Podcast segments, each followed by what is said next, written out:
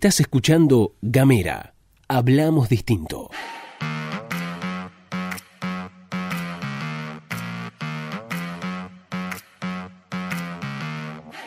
Hola, ¿qué tal? ¿Qué dicen? ¿Cómo les va? Bienvenidos, bienvenidas, bienvenidas una vez más a La Pastilla de Gamera, este microinformativo que están escuchando. Mi nombre es Luz Escarpati como es habitual me acompaña Gastón Lodos. Hola Luz, hola a todos, todas, todos quienes están escuchando, ¿cómo andan? ¿Qué dicen? ¿Cómo les va? Bienvenidos, bienvenidas, bienvenides a esta Pastilla de Gamera en la que le vamos a contar algunas noticias en 10 minutitos más o menos y hoy créanos que le sacaremos agua a las piedras. Aquí estamos con ustedes y vamos a primero contarles que pueden recibir los contenidos de Gamera en el 54 492901502990. También nos pueden encontrar a través de las redes sociales en Twitter, en Facebook y en Instagram. Nos van a buscar como arroba gamera tdf. Hoy no se pierdan capítulo estreno de Gabriel Ramonet haciendo un nuevo episodio de Nosotros los Fueguinos. Ahora sí empezamos con el desarrollo de las noticias provinciales.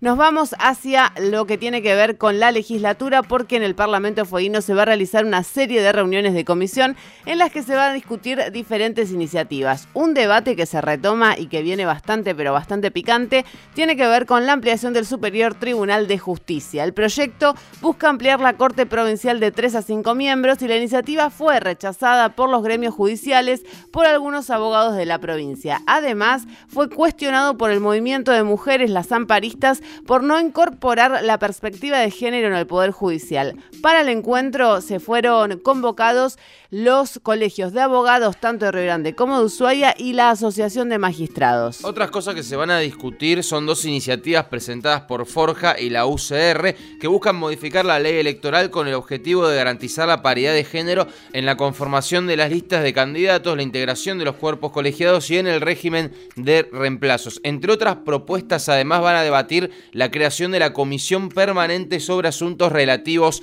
a Malvinas. Por otra parte, desde el bloque del Partido Verde impulsan establecer de interés provincial la donación de plasma sanguíneo. El texto también promueve la creación de campañas de difusión y concientización sobre la importancia de la donación, recolección y suministro de plasma de personas recuperadas del COVID-19. Cambiamos de tema y ahora pasamos a las noticias de la órbita nacional porque el titular de la Cámara de Diputados, Sergio Massa, expresó que antes del 30 de noviembre el Congreso va a sancionar la nueva fórmula de movilidad jubilatoria. Además, Massa agregó que la Cámara Baja, es decir, la Cámara de Diputados, va a avanzar sobre el impuesto a las grandes fortunas y dijo que será tratado a fin de año junto a un proyecto de reforma tributaria y el presupuesto 2021. Es decir, en teoría, en teoría se viene entonces una sanción. Recuerden que la fórmula jubilatoria en este momento no está actualizada. es el presidente quien define por decreto cuáles van a ser los aumentos. Bueno, según Sergio Massa, esto antes de fin de año va a estar ya sancionado por el Congreso Nacional y se vendría el debate por el impuesto a las grandes fortunas. ¿Qué dijo Massa? Dijo,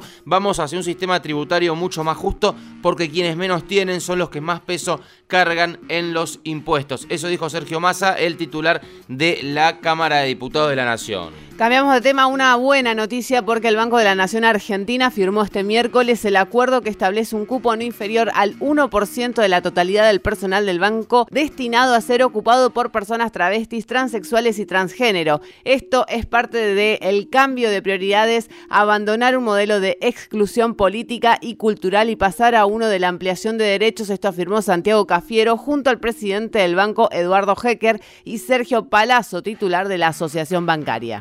Del cupo laboral para la población travesti y trans, el acta establece la creación de un comité que deberá capacitar tanto al personal bancario como a clientes en cuanto al respeto de la diversidad sexual y de las identidades de género en el mundo laboral. Esa es la noticia respecto al Banco Nación que avanza un pasito más respecto a la inclusión. Vamos con la última y cerramos lamentablemente con una noticia que no nos alegra dar, por supuesto. Según UNICEF, la pobreza infantil es del 62,9% y alcanza más de 8 millones de chicos en Argentina. Los niños y niñas pobres pasarán de 7 millones, que era el número en diciembre del 2019, a 8,3 millones que se proyecta en diciembre del 2020. UNICEF Argentina basa sus cálculos en datos oficiales del INDEC y en los pronósticos del PBI provenientes del FMI entregados el pasado 24 de junio. En base a esas proyecciones, UNICEF actualizó la muestra y concluyó que los niveles de pobreza infantil que en mayo fueron de 58,6%, pasarán en diciembre a 62,9%, es decir,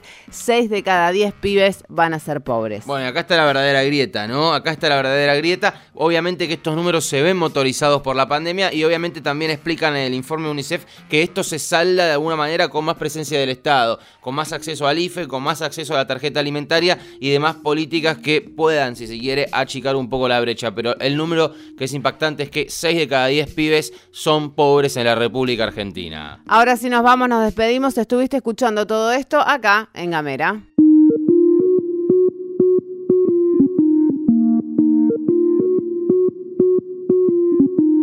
Seguí nuestros contenidos en gamera.com.ar.